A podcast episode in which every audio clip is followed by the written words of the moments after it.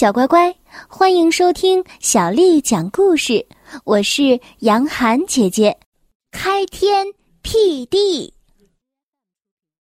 我们要告诉你这么一个关于开天辟地的神话。据说，在很久很久以前，比一切传说都还要早的远古时代，世界上没有天，没有地。没有山峰，也没有河流，看不见花和草，更没有虫鱼鸟兽的踪迹，到处啊都是迷迷茫茫、灰灰暗暗的一片。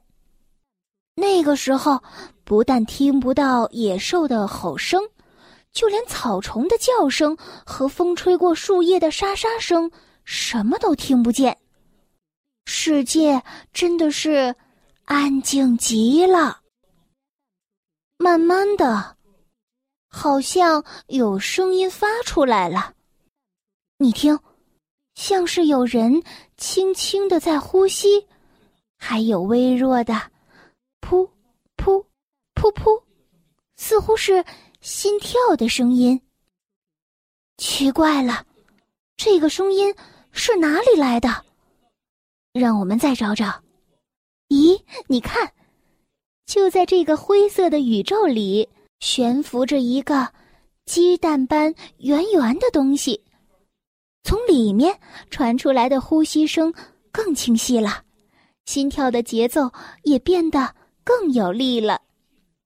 原来这里藏着世界上的第一个生命，后来我们都叫它盘古。盘古睡在像鸡蛋一样浑圆的东西里，足足有一万八千年。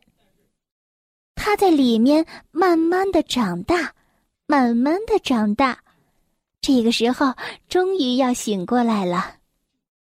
盘古伸展着粗壮有力的手臂，又活动活动蜷曲了好久的双脚。慢慢的睁开了世界上的第一双眼睛。啊，这个世界多寂寞呀！除了灰茫茫的一大片，竟然什么都没有。盘古站了起来，这世界又暗又湿，真是怪不舒服的。他想着，这么昏暗的世界，一定要设法改变它才好。于是，他仔细辨别了整个世界的情况，发现是明亮和黑暗两种不同的气体混合在了一起。他就用手把明亮的气体扒起来，让它升为天；另一股黑暗的气体就下降，成为了地。一下子。天地之间呢，就露出了一小片清朗的世界。盘古看了很满意，点点头说：“这才舒服些了。”可是，天和地的距离实在是太近了，明亮的气体和黑暗的气体非常容易再次混合到一起。盘古啊，只好再想办法。要把天地远远的分开，才能保留住这片清明美好的世界。不过，分开天地却是一件特别困难的事情。盘古先用厚实的肩膀牢牢的顶住天，再用双脚稳稳的踩住大地，以全身的力量撑住一直想混沌在一起的天地。每天。盘古的身体生长一丈，天地就被他顶高了一丈。就是这样，不眠不休，盘古一共工作了一万八千年的岁月。想想看，一万八千年的时间，每天盘古都要长高一丈，他会变得多高啊！天和地终于永远的被远远的分开了九万里，再也不会混合在一起了。但是，我们的盘古在这么长的时间里辛苦的工作，力量差不多也要用完了。你看，他真的是累极了。又粗又重的气息从盘古的鼻孔中喷出来，变成了飞扬的风云。嘴里最后挣扎的喘气声，更传到了云端，化成了隆隆的巨雷。盘古的视线也越来越模糊，汗水沿着脸颊不停的流下来。最后，盘古再也支持不住了，砰的一声巨响，那高大的身体终于倒在了自己开创的大地上。盘古一心一意要在天地之间。创造一个清明美好的世界，现在他却快要死了。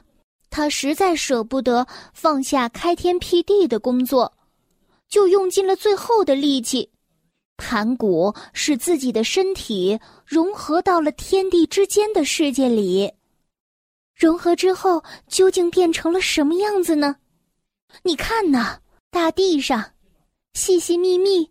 布满了肥沃的田土，那不是盘古强壮的肌肉变成的吗？田地间有许多的河流滋润着泥土，那是盘古身上奔流的血液。他的手脚高高的，生作山峰，皮毛成了山上茂密的森林，而牙齿和骨骼却沉到了地底，化成了宝贵的珠玉金石。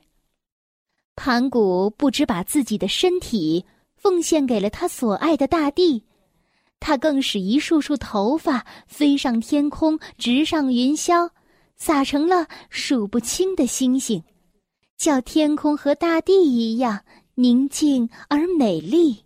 盘古深深地注视着他一手开创的天地，眼中露出慈爱的光芒。他实在舍不得把眼睛闭上，最后，他的双眼终于飞到了天空，左眼变成了太阳，右眼变成了月亮，好日日夜夜都能看顾他所深爱的山川大地。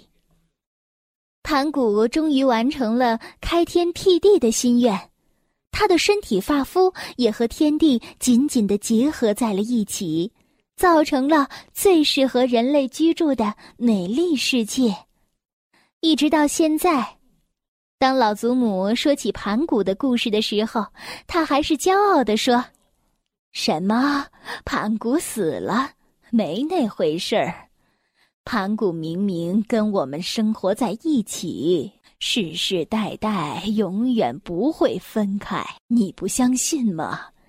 瞧瞧老天下的雨水。”咱们靠它才能使谷物长起来，是吧？告诉你呀，那是盘古开天辟地的时候所流的汗水，他会永远、永远照顾着咱们这个世界的。小朋友们，世界是怎么来的？现在呢，科学仍然是没有办法准确的解释。而各个民族在原始的时候呢，更没有办法解答，所以呢，就制造出了不同的神话来附会。我们刚刚听到的这个盘古开天辟地的故事，就是我们的祖先创造出来的。我们的祖先认为，自然万物都是源自盘古。从这里面，我们也可以知道。我们中国人对自然万物的尊敬和爱惜，更可以知道中国人是采取与天地交融亲和的哲学态度的。所以说，我们在对待自然的时候，也一定要像对待自己的身体发肤一样去珍惜它、爱护它。小乖乖，今天的故事就为你讲到这儿了。如果你想听到更多的，中文或者是英文的原版故事，欢迎添加小丽的微信公众号“爱读童书妈妈小丽”。接下来又到了我们读诗的时间了。今天杨涵姐姐要为你读的是唐朝诗人李商隐写的《暮秋独游曲江》。暮秋独游曲江，唐·李商隐。荷叶生时春恨生，荷叶枯时秋恨成。深知身在情长在，怅望江头江水声。小乖乖，晚安。